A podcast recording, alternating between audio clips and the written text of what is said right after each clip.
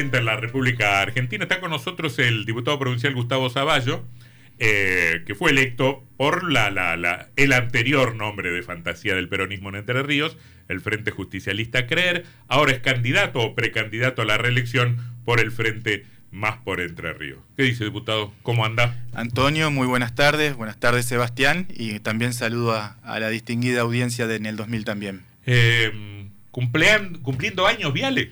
Efectivamente, hoy se cumplen 117 años del decreto que dio eh, creación a la ciudad, con las características propias de estas ciudades a la vera del ferrocarril, estación Viale, posteriormente, eh, bueno, eso fue en 1906 eh, a partir de una donación de don Victorino Viale y su señora Julia del Carril. Ah, yo le preguntaba si había tenido una fundación formal Viale. Es, el decreto, se toma ah. desde esa, no hay fecha cierta, se toma ah. el decreto que era la estación del ferrocarril. Decreto nacional. Eh, exactamente, y posteriormente, 1938, es Junta de Fomento y en el 68 ya tiene la característica de municipio de primera, como era antes de la reforma de, la Constitución. Y se fue extendiendo a, lo largo, de, a, la, vera de las vías, por decirlo de algún modo. Queda como muchas de las ciudades con la vía al medio, digamos, de una parte de la ciudad en otra. Y, y en algún momento, como diputado nacional, logramos la sanción, estaba también Graciela Barde, senadora nacional,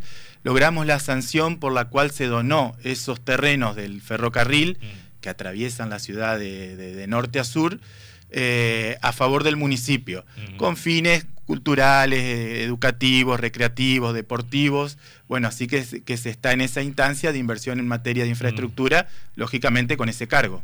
Hoy no pasa el tren. Hoy no pasa el tren. Y las hipótesis y lógicas de reactivación tampoco tienen este ramal como posible toman mucho más lo que va a la vera de la 127, de lo que era el Pingo, y de lo que es la 12, que va, digamos, desde Crespo.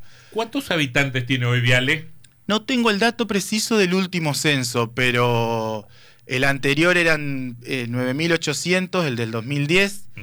De todas maneras es desactualizado porque el padrón electoral ya lo supera, entendiendo es un padrón sin las personas de menores de 16 años.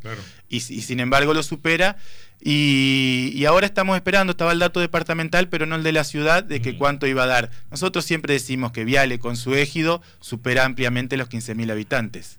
¿Es más fácil o es más difícil hacer política en una ciudad de esta escala, de esta dimensión, que en una ciudad grande?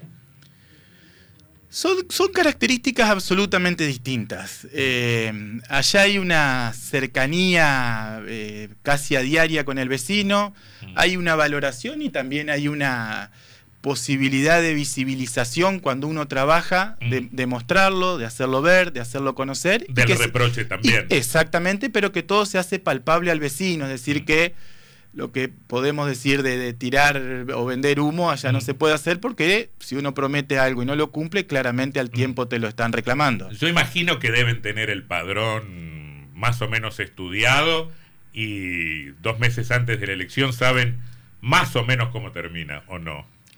No, no. No, no para eh, tanto. No, no, para tanto no. Lógicamente que eh, son ciudades las de Paraná Campaña y más aún las que están a la vera de la Ruta 32 donde el radicalismo históricamente ha tenido un fuerte predicamento. Exactamente. Pero también debo decir que ha habido gestiones de intendente justicialista que se dieron a partir del año 2003, 2007, que han sido buenas gestiones, que han sido bien valoradas y que bueno, y lógicamente siempre también atado a los contextos que, que determinan fuerte.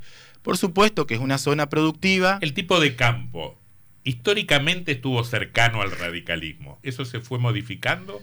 Reforzando o fue o varía con el tiempo? Imagino que hubo momentos muy muy muy muy muy álgidos, la 125, donde digamos esa resistencia este, histórica del campo al peronismo se habrá acentuado, pero después uno ve que en, que, en, distritos grandes, Santa Fe o la provincia de Buenos Aires, hay muchas zonas rurales que terminan acompañando electoralmente al peronismo. ¿Qué pasa? Y, ha sucedido también en Paraná Campaña. Ha habido elecciones como la del 2011 posterior al conflicto de la 125, donde, se donde el peronismo ha triunfado en ese momento. Eh, o sea que el conflicto no, siempre se trasladaba necesariamente a lo electoral. Y también, digamos, Antonio, el concepto campo es un universo amplio. Bueno, claro. Eh, una cosa es el agricultor, el que hace soja, otra cosa es un tambero, que al todo ese trayecto de lo que es el camino de Viale, Maciá, pasando por las crucecitas que usted las menciona mucho en el programa, es, un, es, un, es, una cuenca lechera, eh, hay apicultura, hay ganadería, es decir, es variado. Y, no, es, y no es homogéneo claro. Eh, la situación por la que o la valoración que pueden tener de una medida de gobierno o de las medidas de un gobierno, todo lo que se encierra como el campo. Lo que sí creo que lógicamente en esto nosotros tenemos que entender de, lo, de, este fuerte predicamento que tiene el sector productivo en esta zona y en esta provincia. Pero ¿cuál es el perfil del, esto que no existe, del hombre de campo de Paraná Campaña? ¿Es un productor mediano, chiquito? Es, es, un, es un productor mediano. Mediano. Es un productor mediano que, que entiende que tuvo tiempos y épocas buenas, eh, periodo 2000, 2002, a partir de ahí tuvo un buen periodo, le fue bien. Y nosotros, los que no tenemos campo pero valoramos esto, sí siempre reconocemos que impacta muy positivamente cuando al sector productivo le va bien en los pueblos. Se siente en la construcción, se siente en la baja de la desocupación, se siente en el comercio. Mm. Pero bueno, también digo que el campo posteriormente, si digo dirigentes del campo o que tomaron esa bandera, ya son dirigentes partidarios más que del campo. Eh, pero esa, esa, esa reactivación de las ciudades muy dependientes de la suerte del campo no siempre es percibida, sobre todo desde Buenos Aires, una ciudad llena de servicios, con otro, con otro, con otro perfil, este, donde hay una tendencia a, a homogeneizar lo que no es homogéneo, a pensar el campo como una sola cosa. Absolutamente. Y tampoco, tampoco entienden la realidad. Eh, la gente, nosotros seguimos diciendo gente de campo al que tiene o que trabaja en el campo, pero viven en la ciudad. Eh, muchos de ellos ya hoy la, la práctica de, su actividad la realizan desde la ciudad, lógicamente, yendo y viniendo a diario. Pero, pero bueno, eh, en esto me parece que la cercanía hace que también los intendentes interactúen permanentemente con los ah. sectores productivos en, cuanto a atención de caminos, en cuanto a gestión de programa que haga provincia o nación, siempre a favor de ellos. Eh, y lógicamente, por ahí se cola eh, la, discusión nacional. Lógicamente que algunos mucho más ideologizados a partir del reverdecimiento de un antiperonismo fuerte después del conflicto de la 125, pero bueno, también en esto de nuestra parte con muchas cosas para mostrar en positivo. lo dice alguien que estuvo en un lugar defendiendo fundamentalmente la, búsqueda y la búsqueda del diálogo, exactamente. Eh, planteo lo siguiente, le, toca ir eh, décimo octavo en la lista de de precandidato, lo que quiere decir que si el peronismo no gana, se queda, se queda fuera. Pero también le tocó un poco una tarea de, de armador territorial, yo lo comentaba recién, no sé, no sé, no sé de qué dimensión, porque me parece que el tipo que arma está pensando siempre en la confrontación interna y el peronismo lo terminó resolviendo con la candidatura de Val, este, eh, determinada también en buena medida por, por el señalamiento de, Bordet. Pero competencia en varios departamentos. Sí, es verdad, es verdad. A ver, voy primero a lo, a lo, a lo personal. Eh, sinceramente, Antonio, me siento con enorme motivación y me sentí así de trabajar y de poner humildemente el granito de arena que uno puede aportar para tratar de defender lo conquistado en esta gestión, en estos ocho años del gobernador Gustavo Bordet y como así también entendiendo que el nuevo tiempo y el nuevo proceso, quien mejor está preparado eh, para, encararlo, para conducirlo, es Adán Val. Eh, a partir de ahí empecé, lógicamente, ya cercano a, la, enero, a tener charlas por lo que significa el Departamento Paraná, junto a otros y otras dirigentes de, la zona, a, a, divisar a personas que fundamentalmente creíamos que podían encarar estos desafíos, y nunca hablé de mi situación personal, ni pedí, ni dije nada honestamente lo único que digo es que sentiría la misma satisfacción si en vez de 18 titular voy 18 suplente. Eh, observo, veo en esto que decíamos recién, que hay un gobierno que a partir del reordenamiento de sus cuentas públicas ha podido hacer normal lo que en esta provincia por ahí no era normal. Un cronograma de pagos para sus empleados, sus jubilados. Eh, Hoy repasaba la cantidad de la planta personal, en Bordet asume y en el año 2016 la provincia tenía casi 90.000 agentes, Hoy tenemos 88.546 agentes. ¿Eso contando jubilados también? Sí, sí eso es no, personal activo. Personal activo. Exactamente.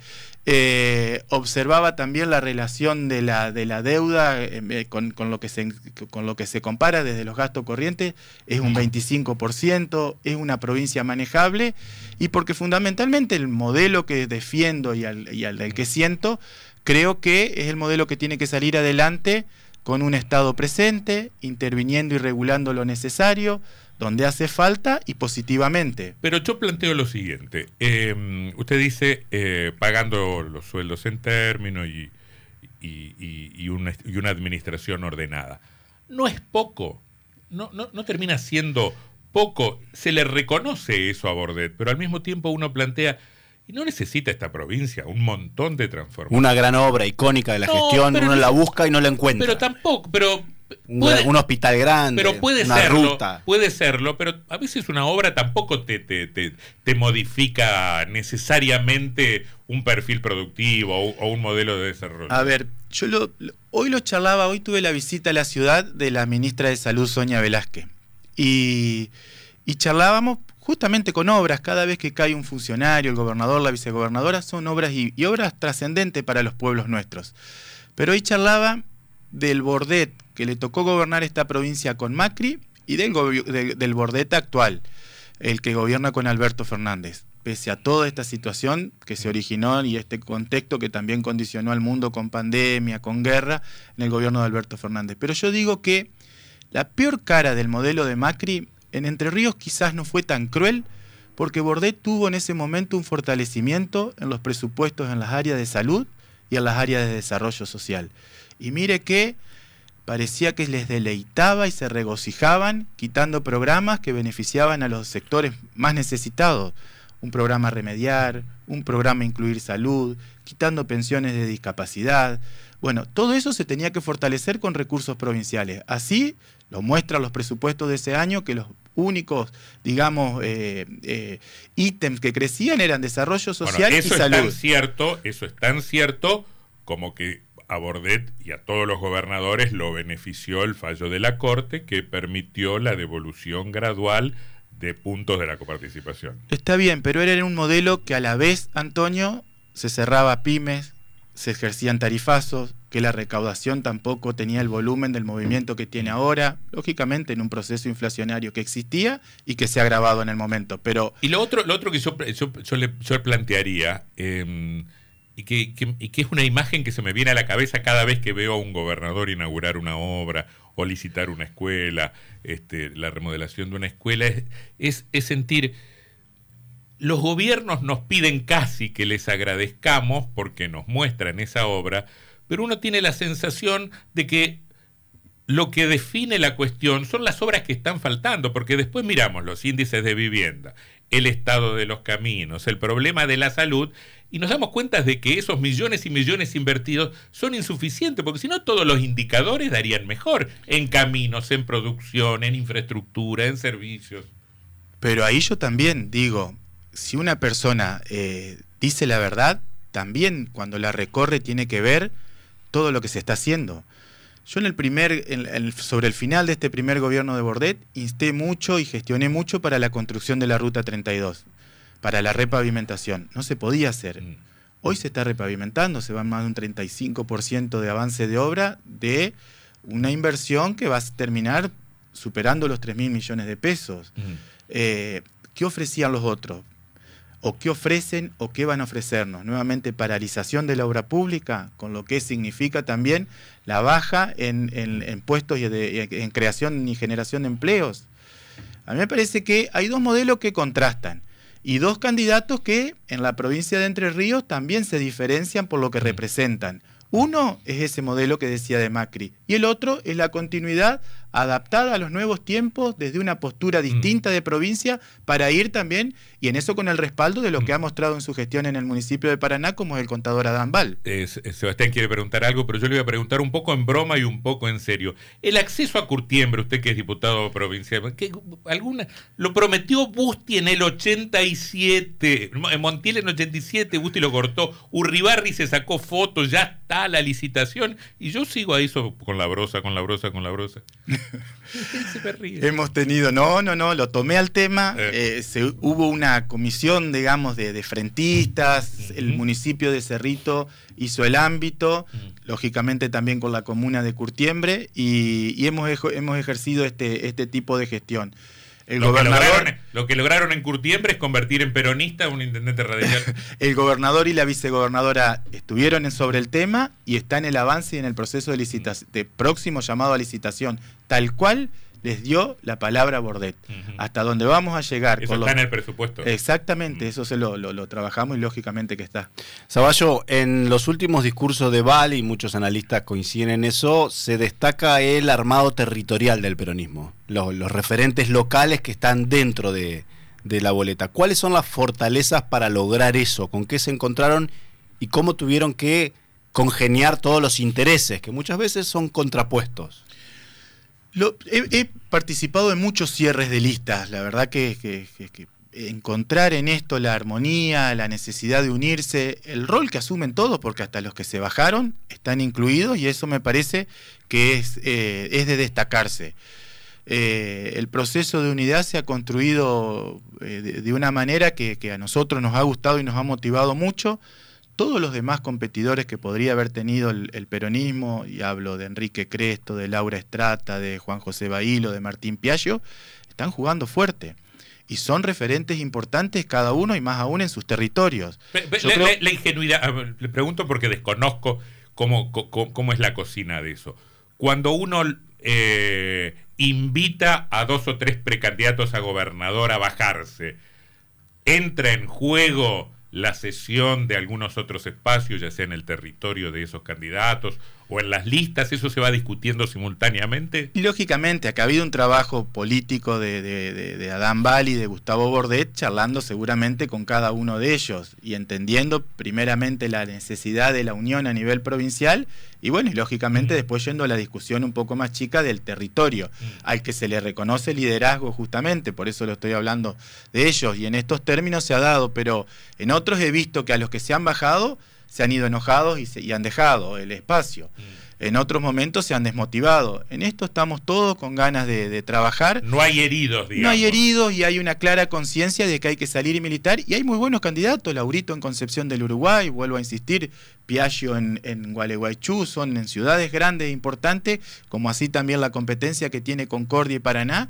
eh, a- aportes sustantivos para la propuesta de Adán Val. Con algunos hablaron directamente y con otros a través de intermediarios, porque en este armado también estaba Urribarri jugando, que, amagando al menos a armar algo.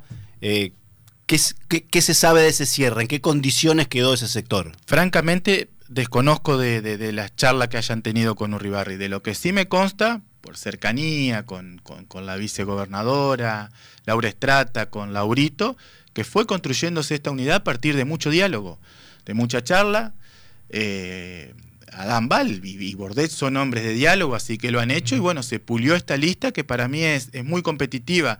Y vuelvo a decir, Vuelvo a Sebastián. ¿Quedó gente de Urribarri en las listas? En el, en, la, en el cuerpo de Parlasur está Gervasoni como candidato suplente o en segundo término. ¿En las listas Ahora, de diputados? No, me parece, ¿no? en la lista de Pero, diputados pero no. yo más de, más de gente de, de calificarla de uno, yo digo que hay una clara conciencia en el peronismo, primero de que es una elección difícil y Complicada. complicada y en un contexto complicado, pero que la, la, la, la, la- la virtud que podemos mostrar, además de nuestros candidatos, de las gestiones, es un sentido de unidad porque Mm. la gente, francamente y claramente, está harta de las divisiones, de las peleas.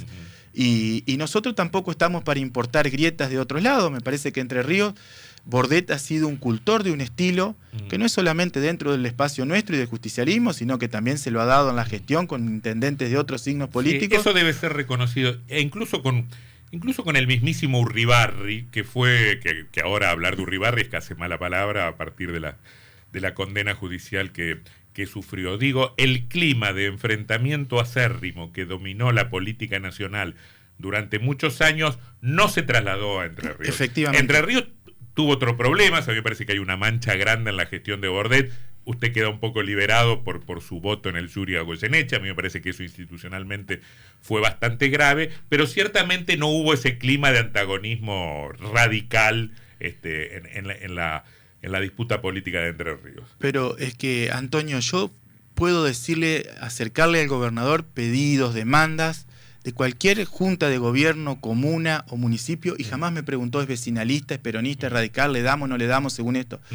Es necesario, se puede hacer, vamos para adelante. Y ejemplo claro es mi ciudad. Bien, Infinidad de cantidad de obras en un gobierno que está, está llevado adelante por, por un hombre de que cambiemos. ¿Tienen mucha disputa entre intendentes en, en el peronismo? Bueno, por ejemplo, en Para- hoy estaba repasando lo que es Paraná Campaña. Los 15 municipios, es decir, el departamento Paraná, pero sin Paraná Ciudad, son 15 municipios. Y tenemos 29 candidatos a intendentes. menos de dos. por- Puedo decir Mm. 3 en Colonia Avellaneda, 2 en Oro Verde, 2 en Crespo, 1 en Seguí, 1 en Seis- Viale, cinco o seis en San Benito. 5, 6, 5 en San Cinco. Benito, exactamente. Si yo viviera en el Pingo, votarían con, ojo, con los ojos cerrados. 2 en Ah, el Pingo. Hay dos en el Pingo. Dos. Yo la votaría a mi amiga Laura Rupp, estudiante de, de Exactamente. ciencia política. Exactamente, la Este, continuidad de la gestión del de actual Plasi. intendente Diego Plasi. Eh, tratando de Pero ser- digo, digo también, Sí. es eh, la fortaleza nuestra en Paraná Campaña es que cuando pre- se presenta nuestro candidato, que es Adán Val, intendente de Paraná, hay una valoración importante de la gestión. Eh, yo siempre digo que el que habita en Crespo, en Seguí, en Viale, en María Grande, quizás no tiene tanto tránsito entre sí, pero todos se vinculan con Paraná. Mm. Y todos vienen Claro. a Paraná. Y Mm. acá observaban una ciudad a la que le era difícil la prestación del servicio esencial de recolección de basura. Mm.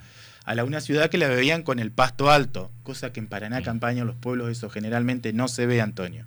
Eh, y hoy ven la característica de una ciudad grande con obras, con mejoras en sus plazas, con mejoras en sus calles, con obras trascendentes que la verdad que se valoran positivamente.